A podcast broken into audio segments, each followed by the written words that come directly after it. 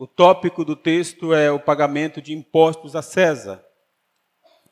Esse texto está em Mateus capítulo 22, do 15 até o 22. Ele também se encontra em Marcos 12, do 13 ao 17, e Lucas capítulo 20, do 20 ao 26.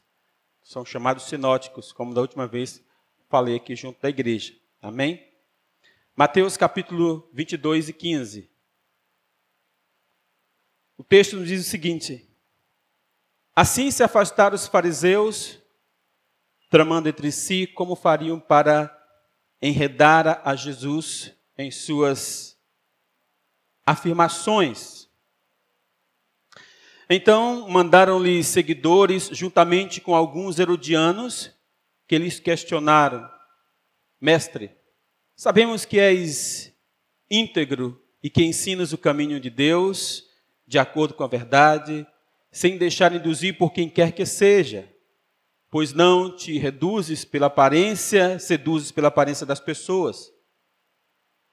Sendo assim, dize-nos, que te parece? É correto pagar imposto a César ou não? Contudo, Jesus percebeu a má intenção deles e replicou-lhes: Por que me tentais, hipócritas? Deixai-me ver a moeda com a qual pagais os tributos. E eles lhes mostraram um denário. Então lhes indagou: De quem é esta figura em inscrição? Responderam-lhe: De César. Então eles lhes afirmou: Dai a César o que é de César, e a Deus o que é de Deus. Ao ouvirem tal resposta, ficaram perplexos e, afastando-se deles, se retiraram. Vamos mais uma vez estar orando. Gracioso Deus e Pai, soberano, eterno, nós te rogamos, ó Pai, que nesta noite o Senhor esteja a ministrar em nossos corações pelo Teu Espírito, Senhor, através do Teu servo, ó Pai, que nós possamos compreender, Senhor Deus, as verdades que aqui o Senhor tem para nos ensinar nesta noite. Então, somente que nós possamos aplicar em nossas vidas. E assim te oramos agradecidos, em nome de Jesus. Amém. Eu quero trazer um título para o sermão de hoje, com o seguinte tema: Quem honra a Deus respeita as autoridades constituídas. A partir do verso não do verso, a partir do capítulo 21 de Mateus, começa uma saga de perseguição implacável dos judeus à pessoa de Jesus. É tanto que quem lê, quem se dispõe a ler as Escrituras, percebe que há sempre uma implicância dos judeus com Jesus. Sempre. Desde o início, as perseguições, enfim, vinda do governo, depois dos judeus, quando se sabe quando Jesus representava para ele assim uma certa ameaça. Eles estavam determinados a matar a Jesus a todo custo. Na verdade, era essa a intenção dos judeus, matar Jesus. E eles iriam usar todas as ferramentas que estavam disponíveis diante deles, à sua disposição. E no capítulo 21 de Mateus inicia-se a semana da paixão. E essa semana a gente observa nos, nos textos que nós lemos diversas controvérsias, predições de julgamento e retorno, julgamento, morte e ressurreição. A partir do capítulo 21 se dá como se fosse uma saga, parece mais um filme. Quando eu começo a ler o capítulo 21 de Mateus até o último capítulo 28, eu digo, dá para se fazer um filme excelente aqui. Dá para fazer uma série de filmes. Interessante que no capítulo 21 de Mateus, Jesus ele entra triunfante em Jerusalém. Ele é aclamado, é ovacionado, recebido com honra e com glória, como o bendito que vem em nome do Senhor, o filho de Davi. E era exclamado: Hosana nas alturas. Assim proclamavam Jesus. E a partir desse momento em que Jesus ele entra na cidade de Jerusalém, houve um grande alvoroço do povo em toda a cidade. Eles começaram a perguntar o que é que estava acontecendo. E muitos diziam: é Jesus. De Nazaré, é Jesus, o filho de Davi, é Jesus que vem entrando. E isso causou um certo incômodo para diversos tipos de políticos, tanto público quanto políticos religiosos que existia naquela época. Começa-se no capítulo 21 de Mateus o início do fim do ministério e da missão de Jesus. Jesus caminha agora para o cumprimento da sua missão, o fechamento iria se findar naquele momento em Jesus, ia ser consumado. Então, a partir desse capítulo, nós conseguimos perceber isso. Entretanto, Jesus ele entra no templo, ele vem caminhando entre Jerusalém e vai diretamente para o templo de Jerusalém. E ali estavam diversos mercadores, pessoas vendendo suas, seus objetos, suas barganhas. E aqueles mercadores Acredito que estavam de comum acordo com os sacerdotes, é uma outra história, e que favorecia ali aquele comércio, os interesses pessoais também dos principais dos sacerdotes. Jesus entra no templo de Jerusalém e passa a ser engrandecido pela exaltação dos louvores das crianças, e isso incomoda também os judeus. Ele começa a operar ali milagres, a curar os necessitados, e essa atitude de Jesus. Com essa atitude, ele desvincula, ou seja, ele desfaz toda uma estrutura de domínio e de poder religioso, aonde há muito tempo Deus já não fazia parte, que era exatamente um grande fado religioso imposto dos principais dos sacerdotes sobre o povo judeu. E que já há muito tempo os sacerdotes haviam se contaminado as suas vestes e Deus já não estava mais presente no meio daquele povo. Era uma geração de sacerdote, era um grupo de hipócritas, de cegos, como assim Jesus denuncia, de, de religiosos arrogantes, presunçosos, maliciosos, interesseiros e, por não dizer, filhos de Satanás. E é quando aquelas lideranças religiosas, ao se sentirem ameaçadas em perder a sua posição, tanto política como religiosa, elas começam a articular em, em como resolver esse problema. Jesus ele passa a ser um problema. Jesus passa a ser um incômodo aos interesses pessoais e escrupulosos de uma liderança fadada ao pecado, ao fracasso vivendo no pecado.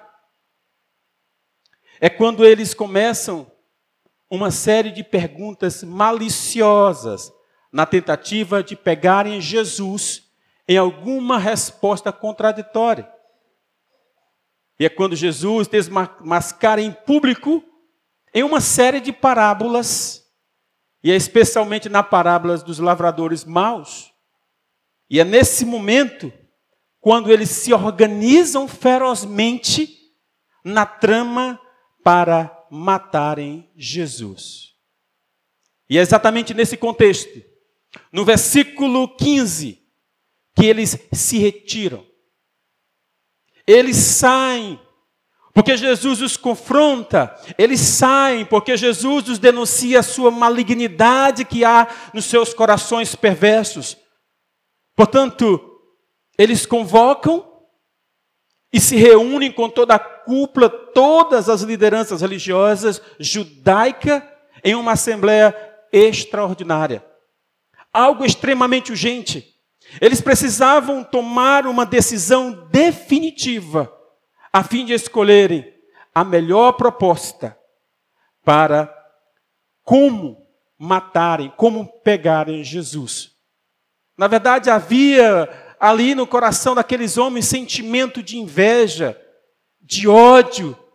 Eles estavam cheios de maldade em seus corações, porque queriam surpreender Jesus em alguma palavra para que eles que Jesus fosse morto, para que matassem Jesus.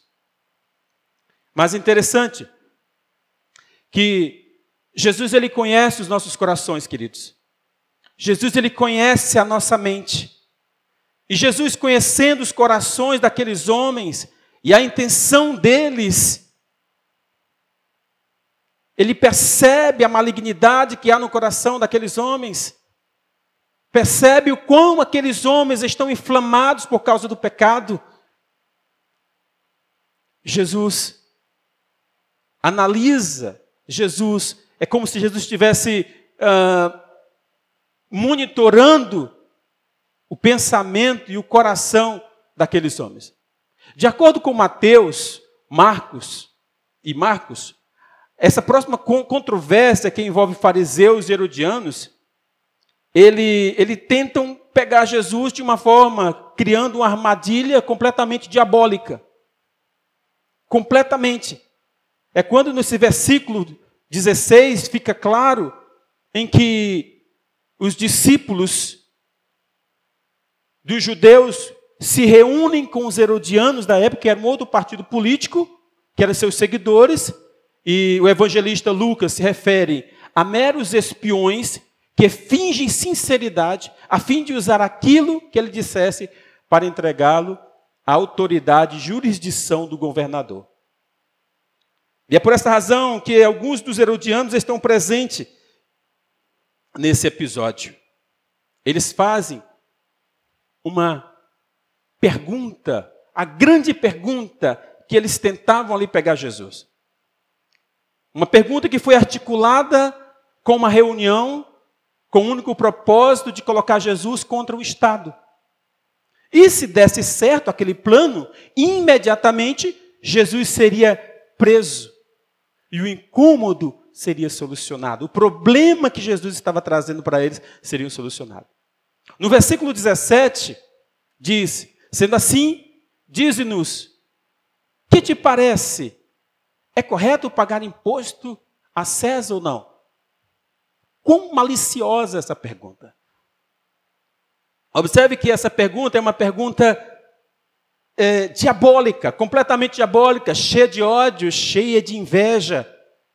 A presunção da pergunta envolve o critério da honra ao governo.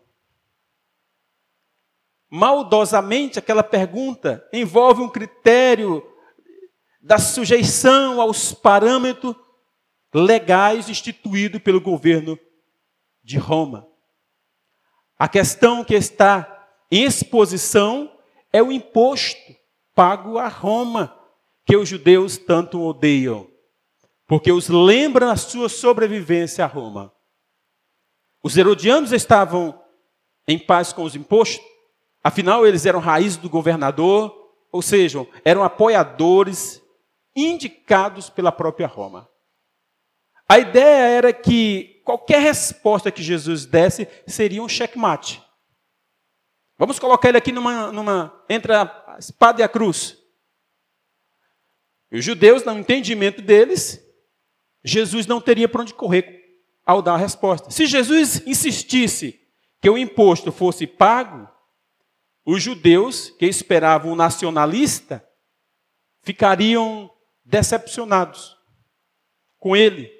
Por outro lado, se Jesus rejeitasse o pagamento do imposto, eles iriam a Pilatos e apresentariam Jesus como um insurgente, como um rebelde, como um arruaceiro.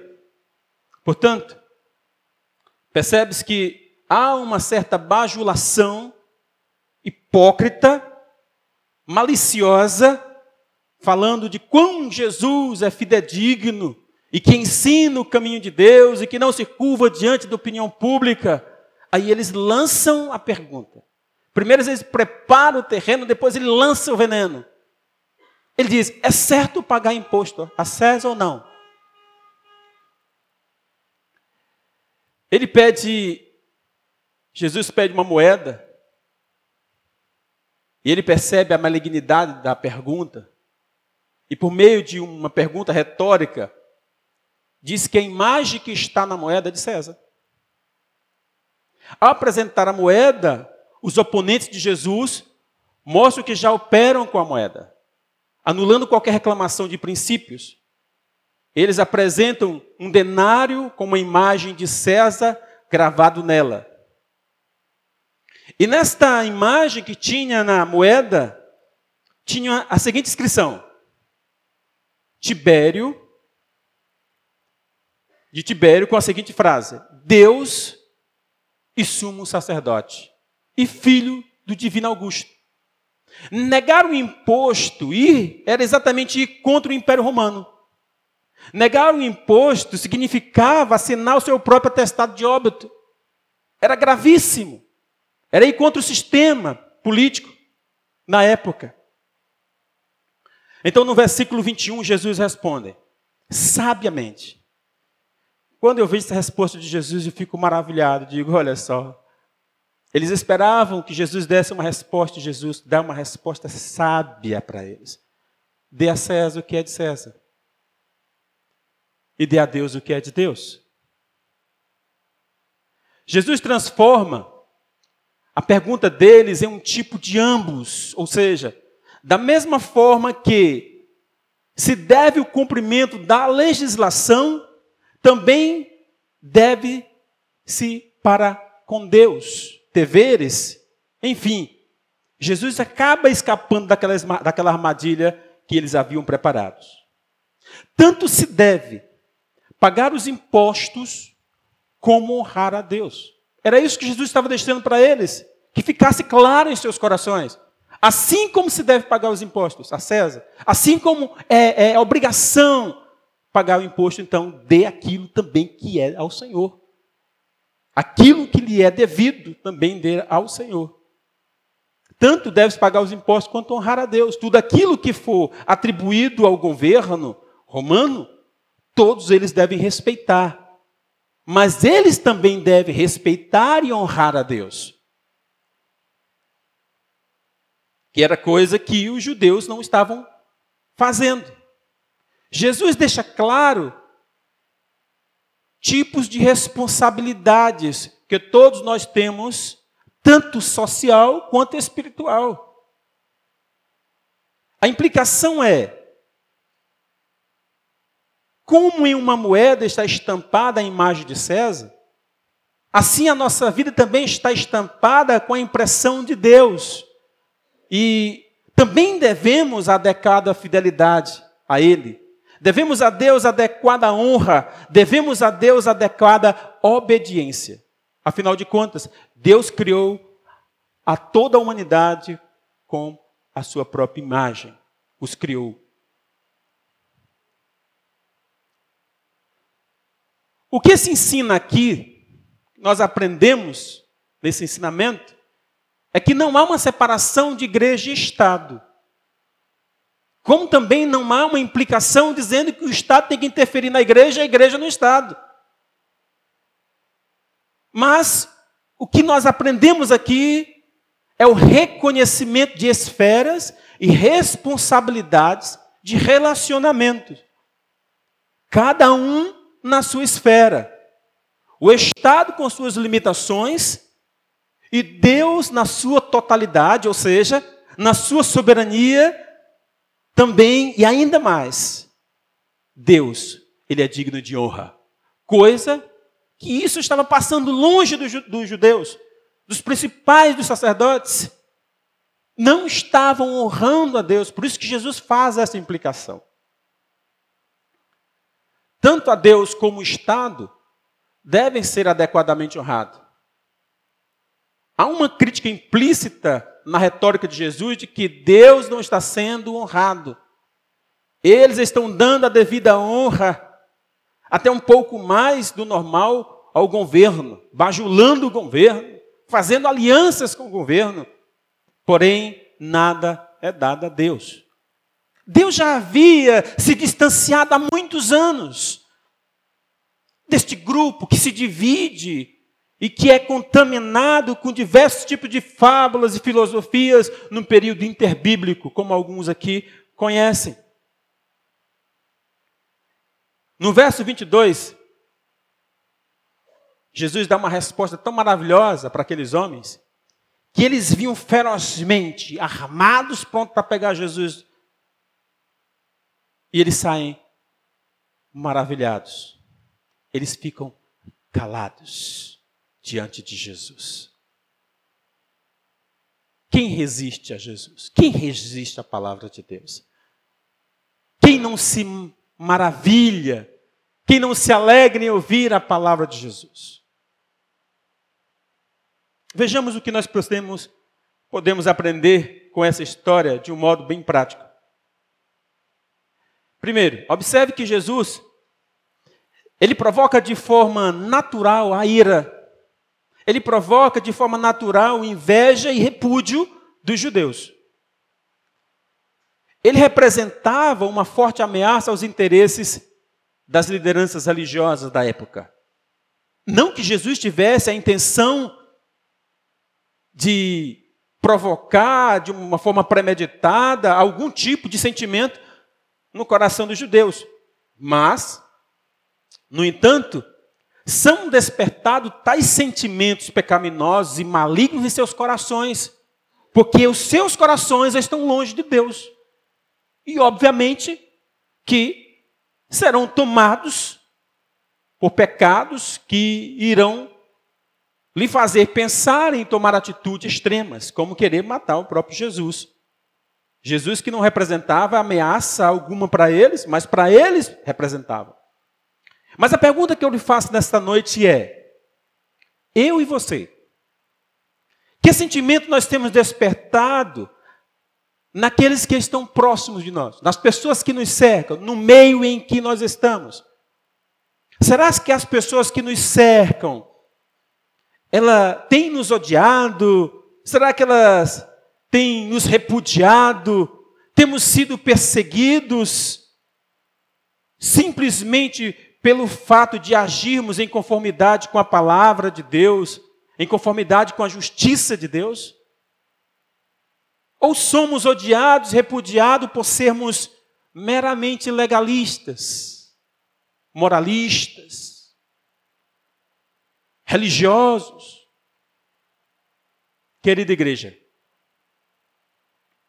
meu caro amigo e ouvinte da palavra de Deus, uma coisa é certa sem o exercício da piedade, não causamos nenhum tipo de reação nos filhos das trevas. Sem o exercício da piedade, não causamos nenhum tipo de reação nos filhos das trevas. E se a nossa vida não incomoda as trevas, tem alguma coisa errada. Se as pessoas não se incomodam com o meu jeito de ser, por defender as coisas dos céus, espiritualmente, por viver de uma forma digna que agrade a Deus, tem alguma coisa errada com a sua vida. Se as pessoas estão lhe aceitando, lhe chamando de um crente que é bem sociável, ou politicamente correto, meu querido, comece a observar a sua vida, porque você precisa retomar a sua vida com Jesus. Se um exercício da piedade, ser um exercício da graça, ser um exercício do amor, ser um exercício do perdão, ser um exercício da misericórdia, ser um exercício da justiça de Deus. Jamais, jamais iremos causar algum tipo de efeito contra as trevas. O diabo e toda a sua cúpula, todo o inferno estava voltado agora contra Jesus, porque Jesus caminhava para o cumprimento da, da promessa que era lançado, que era Jesus, o Messias. E ali o diabo estava ferozmente irritado. E usaram quem? Seus filhos. Usaram aqueles que estavam voltados, rendidos a, ele, a eles. Jesus, nós aprendemos isso nas Escrituras, e na verdade isso é um princípio. Jesus é a luz desse mundo. Todos nós sabemos. E o que incomoda as trevas é a luz. O que traz impacto sobre Satanás e o seu reino, os seus seguidores, na vida de um cristão, é a nossa obediência a Deus. Ele fica incomodadíssimo. Ele fica irritado. Quando vê um crente dedicado, quando vê um crente fiel, quando vê um crente que busca o Senhor, quando vê um crente que rejeita o pecado, quando vê um crente que luta contra as fraquezas, quando vê um crente perdoando, ele fica irritado. Por somente assim nós iremos causar impacto no inferno.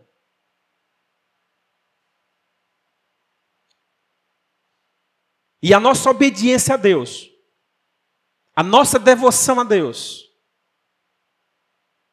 ela possivelmente possa até nos trazer algum tipo de perda. Então, perda. Se a nossa obediência a Deus nos traz algum tipo de dano, então sofra o dano e deixe Deus ser glorificado pela sua vida. E se assim não vivermos, com disposição para servir a Deus em todas as circunstâncias, faça sol, faça chuva, chorando ou sorrindo, se não estivermos dispostos a vivermos assim para Deus, aí eu pergunto: que diferença há entre nós e os fariseus que incitaram contra Jesus? Porque eles eram hipócritas. Porque eles eram fingidos. Andar com Deus é andar com sinceridade de coração.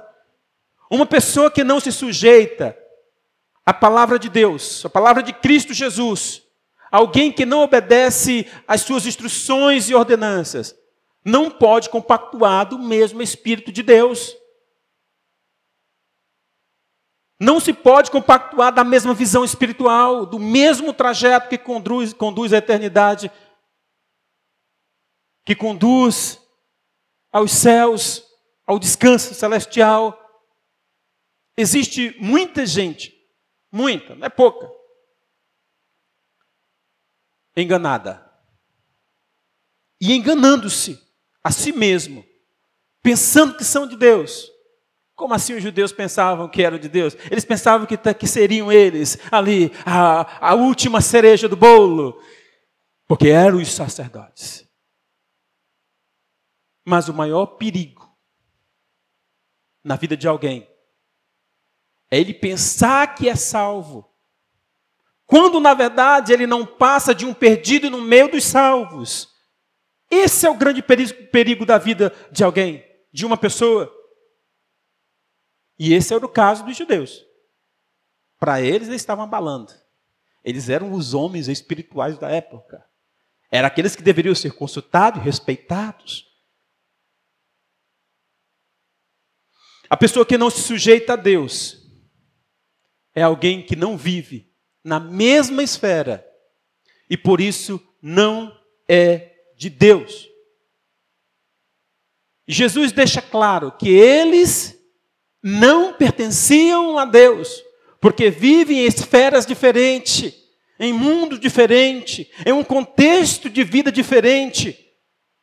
Precisamos entender que a irreverência, a rebeldia não faz parte dos filhos de Deus. E ali estava um grupo de pessoas religiosas que deveriam dar um bom testemunho de obediência, de reverência, mas estavam se levantando contra o Filho de Deus. Um coração que é inclinado para o pecado, facilmente ele é atraído, facilmente ele é engodado pelas paixões e as ilusões desse mundo. Possivelmente, entre os sacerdotes e as lideranças judaicas, existiam pessoas bem intencionadas porém, induzidas pela malícia e astúcia, onde Paulo chama isso de o fermento dos fariseus. Nunca permita, amado, nunca permita ser influenciado por este mundo. E é se já não estamos sendo influenciados.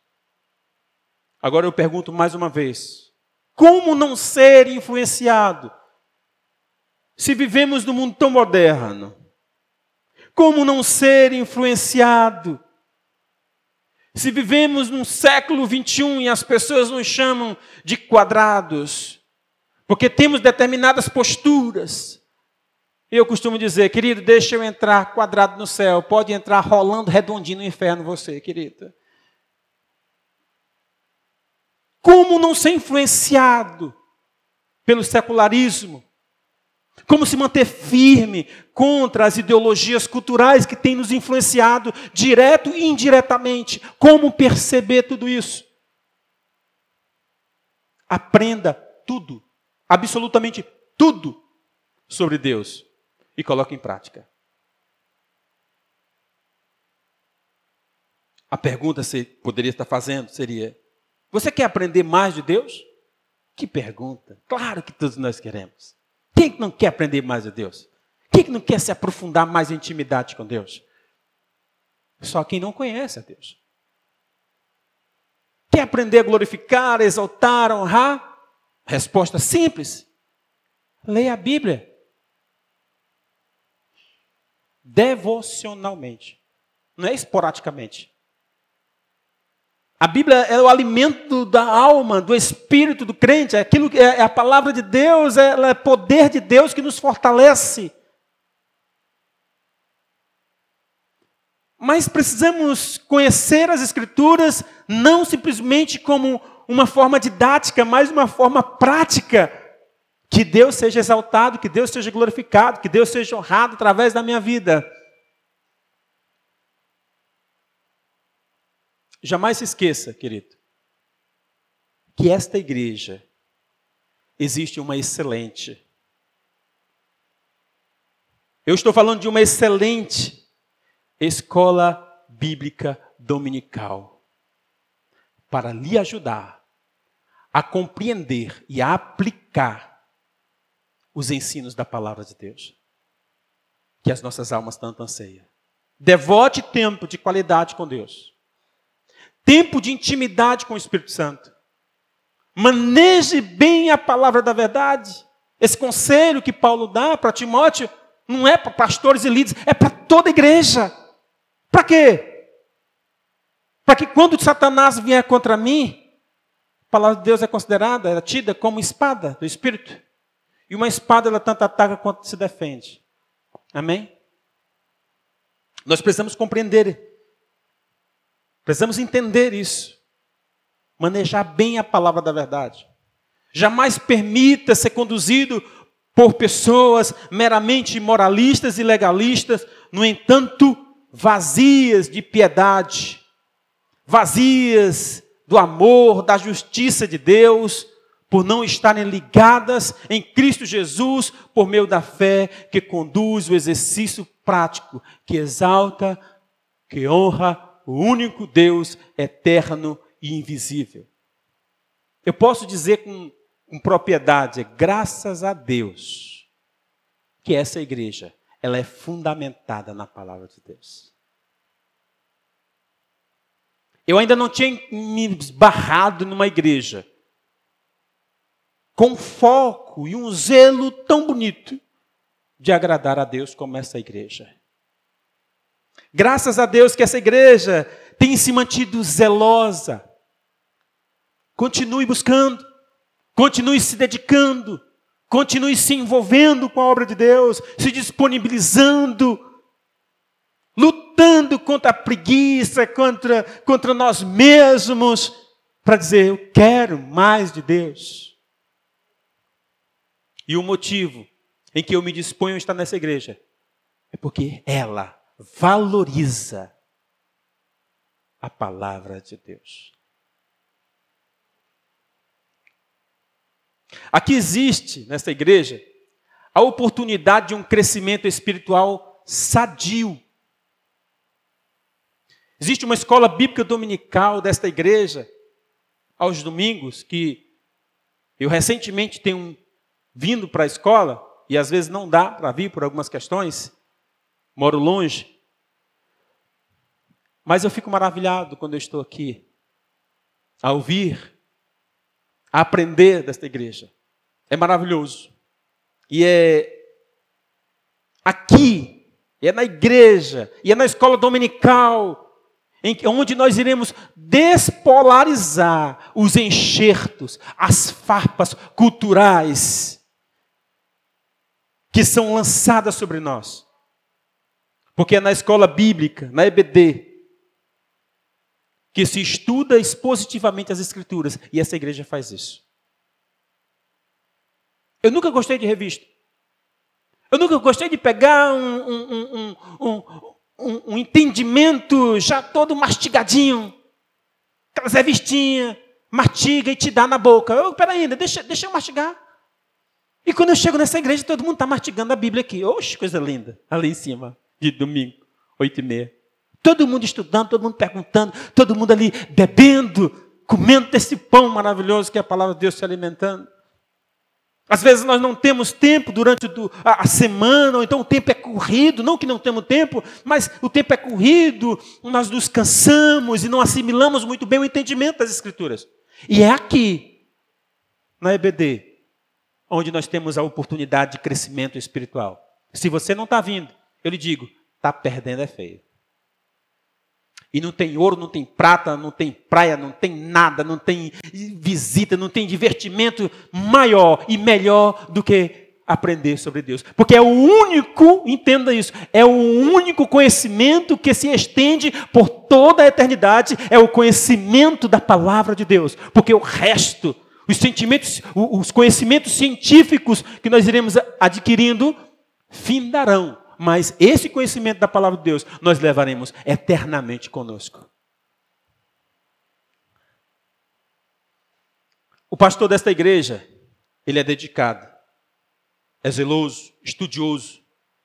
Meus amigos, irmãos, é raro hoje, muito raro hoje, encontrarmos homens de Deus dedicados a obras, vivendo para a obra de uma forma séria. Porque o que existe hoje de pessoas manipulando as escrituras, manipulando o entendimento e a fé de muita gente, não é brincadeira, meus queridos. E esta igreja, nesta igreja, o Senhor colocou um pastor que de fato se importa e valoriza e que ensina a igreja a viver de uma forma fiel, zelosa, e quando nós começamos a estudar as Escrituras, quando nós começamos a debruçar sobre ela, nós começamos a aprender sobre ela e desejamos viver, a primeira coisa que, que o inimigo vai fazer é levantar contra nós pessoas para nos afrontar. Porque à medida em que você se envolve com Deus, à medida em que você aprende sobre Deus, você adquire inimigos. Começa a levantar pessoas críticas, te chamando de santo, só quer ser santo. Eu me lembro muito bem quando eu era recém-convertido, com dois anos, eu fui cuidar dos jovens. Que tarefa, mas foi bom. E eu estudava muito as Escrituras, principalmente o Antigo Testamento, porque eu levava a história para o povo, para, para o jovem, eu gostava muito da questão histórica, ainda gosto. E teve um filho de Satanás que hoje ainda é filho de Satanás, né? não mudou, ainda é. E ele disse: Você só quer ser pastor? Eu digo: Eu recebo. Você só quer saber mais do que os outros? Não, eu estou estudando para isso. Aí eu percebi: olha só como o diabo se levanta para intimidar aqueles que buscam o Senhor. Aqueles que buscam entendimento, que buscam conhecimento. Vão lhe desprezar. Mas isso Jesus falou no Sermão do Monte. Nós somos é felizes. Quando as pessoas nos criticarem, nos desprezarem, é feliz. Porque está buscando aquilo que não é perecível, mas imperecível. Aquilo que é eterno. Não se deixe influenciar. Não se molde por esse presente século. Se for preciso, sofra retaliações das mais diversas que for, mas defenda e viva o Evangelho que custe a sua própria vida.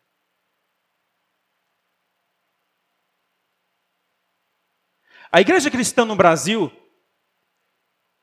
acho que alguns irmãos aqui têm percebido, ela tem se perdido. A igreja cristã tem sido fortemente bombardeada por Satanás de uma forma tão sutil e sagaz. E se você não lê a Bíblia, se você não aprende sobre Deus, e se você não, não, não busca o entendimento e o conhecimento, e aqui essa igreja dá oportunidade para isso, você vai ser iludido, como muitos dos judeus estavam ali iludidos. Existiam pessoas boas no meio dos judeus, com certeza, mas iludidos por outros. A igreja no Brasil tem se tornado míope na sua visão espiritual, por não dar a devida honra a Deus por não valorizarem a preciosidade das Escrituras, da oração, da intimidade com o Espírito Santo. Possivelmente alguns dos que aqui estão, Deus sabe. andam em conformidade com o curso desse mundo. São influenciados pelo secularismo, pelo modismo, pela cultura. Muitos são influenciados por conceitos, ideologias sutilmente diabólicas. Não parece, não tem maldade nenhuma, que coisa linda. Às vezes a pessoa fala uma coisa tão bonita, mas por trás lá está Satanás dizendo: Eu vou acabar com ele. São propostas diabólicas, por não darem a devida honra, por não conhecerem devidamente a Deus. A segunda coisa que nós queremos falar nessa noite, que nós aprendemos nessa noite, ou podemos aprender, é que devemos nos sujeitar às autoridades instituídas, tanto autoridades humanas como autoridades espirituais.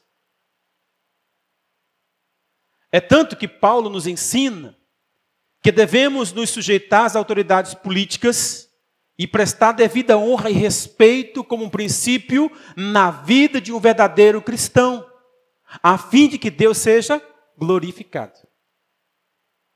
E essa recomendação era também para os escravos cristãos, assunto tratado na última escola bíblica dominical. E que aqueles cristãos que eram escravos deviam obediência ainda mais aos seus senhores tanto senhores que eram cristãos como não cristãos. Isso para que Cristo fosse glorificado. Dar a César o que é devido é honrá-lo dentro dos critérios humanos. Se o governo é digno de honra, então deve ser honrado. Se um ser humano qualquer é digno de honra, deve ser honrado. Agora nunca esqueça. Deus é digno de toda honra e glória. Esse sim, não é honra temporária. Não é uma honra adquirida por um certo mérito, não. Ele é digno hoje para todo sempre de toda honra e glória, de toda a minha devoção, de toda a minha obediência. Esse sim, o nosso Deus. Precisamos entender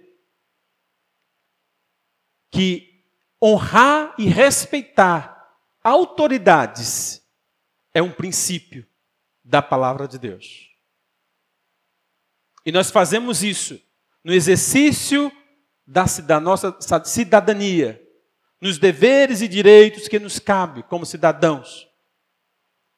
Se formos, e isso é feito no exercício da cidadania, e como nós somos obrigados hoje a pagar impostos, que paguemos. E com isso Deus seja exaltado. O verdadeiro cristão jamais deixará de honrar a Deus. Com tudo que tem. O verdadeiro cristão jamais deixará de honrar a Deus com tudo que ele é. Porque é um coração voltado para Deus. Entende que ele não é de si mesmo. E por esta razão, devota toda a honra, glória e louvor ao Senhor da sua vida, Jesus, o dono do seu ser. Existe maneiras, diversas maneiras de estar honrando e glorificando a Deus. Deixe-me dar aqui um testemunho para a gente estar encerrando nesta noite. Em 2010, a minha esposa engravida depois de orações para ficar grávida, né? Queria um filho. Por um tempo casou, não queria filho. Depois começou a orar para ter filho. não entendi mais nada, né? Começou a orar. No final de 2010, eu estava empregado numa empresa e eu administrava as questões financeiras lá em casa. E no final do ano de 2010, nós fomos para o interior e ela já não podia mais trabalhar e tinha algumas dívidas para ser honradas. E ela fala comigo. Eu digo: tá bom, eu vou fazer o seguinte. Eu vou deixar você uh, na responsabilidade de gerenciar a questão financeira da nossa casa. Eu vou atrás dos recursos e põe na sua mão, você vê para onde é que vai o dinheiro. Você faça isso direitinho. Porque a minha esposa, ela é assim. Isso é bom. Se ela passar dentro de um açude no rio com a sonzal na mão, sai chutinha do outro lado. Eu já sou o inverso. Eu, eu já sou. Se eu sair com dinheiro, eu volto sem. Então achei melhor dizer, não, você fica que você é mais segura, não é? É tanto que quando eu pergunto, às vezes, para ela, tem alguma coisinha por aí? Ela diz, tem. Pois me dê, minha filha. Ela é segura. Isso é bom. E aí eu disse, ó, oh, então vou passar para ela. Na época, é, o meu salário era razoavelmente bom, dava para comer bem. Pensava em comer, fartura. Não pensava em luxo, não, em fartura lá. Ganhava bem na época, numa empresa. E aí eu digo: pronto, o dinheiro está com você, você toma de conta. Então começou janeiro, fevereiro, março. Abril, eu senti um negócio diferente. algo diferente. Eu digo: não tinha dinheiro para isso, não tinha dinheiro para aquilo. Eu digo: se você perguntar ela, ela vai dizer. Eu chamei ela disse: minha filha, vem aqui. Por acaso você está deixando de tirar o dízimo do Senhor? Essa foi a minha primeira pergunta. Porque parecia que nosso bolso estava furado. Ganhava razoavelmente bem. E não tinha dinheiro nem para comprar um enxoval para a menina. O berço tinha que arrumar o quarto, não tinha dinheiro. Eu disse, oxê, que negócio é esse? Ela disse, não, é que o pastor que fez o discipulado comigo, ele disse assim: se eu tenho o dinheiro para pagar aqui o. Estou aqui o dinheiro para devolver para o dízimo. E vem um galego, estou devendo o galego, eu tenho que pagar o galego. Para dar, para não dar mau testemunho. Eu digo, está errado. Minha filha, pelo amor de Deus, que é isso? Eu fiquei chateadão. Eu fiquei muito chateado. Eu digo, não pode, isso não existe. Não se pode, primeiramente, honrar o homem para depois honrar Deus.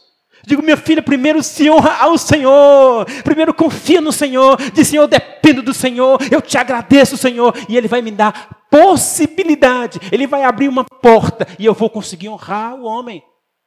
Mas Deus tem que ser honrado, glorificado, primeiro, dentro dessa questão financeira. E aí, meu irmão, eu digo, vamos orar. Só nos resta orar, pedir misericórdia a Deus. E assim fizemos. Aí terminamos abril, maio orando. Começou junho nós orando. Senhor tem misericórdia. Senhor, o dia não está dando para nada. De repente, a empresa onde eu, estou, onde eu trabalhava tinha um senhor lá instalando, acho que era 25 câmeras. E eu tinha acabado de fazer um curso de instalador de câmera. E eu era empregado da empresa. E acabado também de me cadastrar numa distribuidora que vendia tudo mais barato. E esse cara, que era super amigo do meu ex-padrão, diz: Eu vou fazer para você por 23 mil reais. E eu estava bem pertinho ouvindo a conversa. Quando ele saiu, eu digo: A Luísa está caríssimo. Pelo amor de Deus, esse cara está te assaltando, tu nem está percebendo. Ele disse: É mesmo? É. E você consegue um preço mais barato? Eu digo, muito mais barato. Porque o, o cara que ia instalar queria que eu também ajudasse a instalar. Eu digo, eu também instalo. Eu vendo e instalo para você. Eu digo, é agora, Jesus. Olha Jesus abrindo a porta aí. Aí ele disse, pois faça a pesquisa. Eu digo, pois me dê aí o orçamento dele. 23 mil reais lá. Eu digo, eita, é dinheiro demais. Esse cara está metendo a mão no bolso do coitado. Aí eu fui lá na loja e digo, rapaz, eu quero esse material todinho aqui. Quanto é que, quanto é que dá tudo? Ele diz, olha, vai dar 9.700 alguma coisa. Eu digo, hã? É. Com isso, a sua comissão é 2.500 aqui em cima, é seu, da sua venda. Meu? É. Eu digo, olha, coisa boa. Ficou por 6 mil e alguma coisa, todo o material. Aí eu cheguei para o dono e digo, ó, lá dá 9.700 alguma coisa, a nota fiscal é no meu nome. Se você quiser uma nota fiscal no nome da empresa, você vai pagar imposto sobre imposto. Acho que alguém aqui deve entender isso, né? Você vai ter que pagar o imposto. Já estava pagando o imposto do material, agora você vai pagar outro imposto em cima do material. Vai ficar uns 15 a 17 mil reais. Vai ficar caro demais, Luiz. Deixa, mas eu não te dou a nota. Eu só te dou o recibo. Está feito. E assim fiz. Eu só sei que ele me deu, fui lá na, no, no, no, no escritório, na tesouraria, me deram todo o dinheiro em mãos. Era muito dinheiro. 2010. 2011 já. E aí eu fui lá e comprei. Ah, aí a, a gerente disse: Ó, essa aqui é a sua comissão. Da próxima vez que você for comprar, você já coloca a sua comissão, que é X% em cima do valor. Eu digo, é mesmo? Eu digo, olha coisa boa. Aí cheguei em casa, levei aquele dinheiro, comprei o material, deixei lá, levei para casa, fui feliz da vida, dando glória a Deus. Eu digo, oh Jesus, como tu é bom, muito obrigado, Jesus. Ah, Senhor Deus, perdoa pela tolice da minha esposa. Ela aprendeu, Jesus. Porque sofre toda a família, meus irmãos. Sabe? Quando um pecado é de um, sobe, sobe toda a família sofre. E eu cheguei em casa com aquele dinheiro, dava mais do que o que eu ganhava. Na época, aí eu chamei ela, morto de feliz, minha filha, abracei, aquela coisa toda, né? E aí fui lá na cama e joguei o dinheiro assim. Eu digo, parecia o Silvio Santos. Eu digo, coisa linda aqui, olha. Olha aí, meu filho, vamos conseguir comprar o enxoval, vamos chamar o pintor agora para ajeitar o quarto todinho, vamos comprar o que precisa para a glória de Deus. E assim foi feito, meus irmãos. E é assim que Deus faz. Deus honra. Mas para isso nós precisamos honrar a Deus e glorificar ao Senhor. Nós precisamos exaltar ao Senhor com tudo aquilo que nós somos, com tudo aquilo que nós temos. Sabe por quê? Entenda uma coisa. Lá no capítulo, se eu não me engano, no capítulo é, 6 de 1 Coríntios, versículo 19, versículo B, ele vai dizer, C, ele vai dizer que é, nós não somos temos que entender que nós não somos de nós mesmos. Eu não sou de mim mesmo. Você não é de você mesmo. Você tem um dono. Alguém pagou o preço por você. Sua vida não é sua, sua vontade não é sua, seus projetos não são seus, seus sonhos não são seus, são do Senhor, para o Senhor, para a glória dele. Então viva assim. Senhor, eu sou teu. Propriedade exclusiva tua. Então tudo que eu tenho é para o Senhor. Tudo que eu sou é do Senhor. Aquilo que chega nas minhas mãos como recursos é para ti, Senhor, te glorificar. Então, honra e exalta ao Senhor. Glorifique ao Senhor. Eu creio que muitos aqui têm feito isso. Mas talvez alguém tenha negligenciado. Então, retorne, retome, porque o Senhor há de abençoar. Mas Deus não abençoa infiel. Deus não abençoa irreverente. Deus não abençoa rebelde. Deus abençoa aqueles que se sujeitam a Ele e que entendem que nada somos e tudo que somos é do Senhor e para o Senhor. Sua vida é do Senhor. Seus sonhos é do Senhor. Seus projetos têm que ser colocados diante do Senhor. Então, amado, lembre-se: um dia nós iremos para o lugar que nos está proposto um lugar sem sofrimento, um lugar sem dor. Mas só irá entrar lá aqueles que de fato estiverem dentro da mesma esfera de Jesus Cristo, dentro da mesma caminhada. E se você está, então lute contra você mesmo. Lute contra você mesmo. Lute contra Satanás. E Deus vai te dar vitória. Amém? Que Deus abençoe grandemente a sua vida, querido. Que Deus possa lhe fortalecer.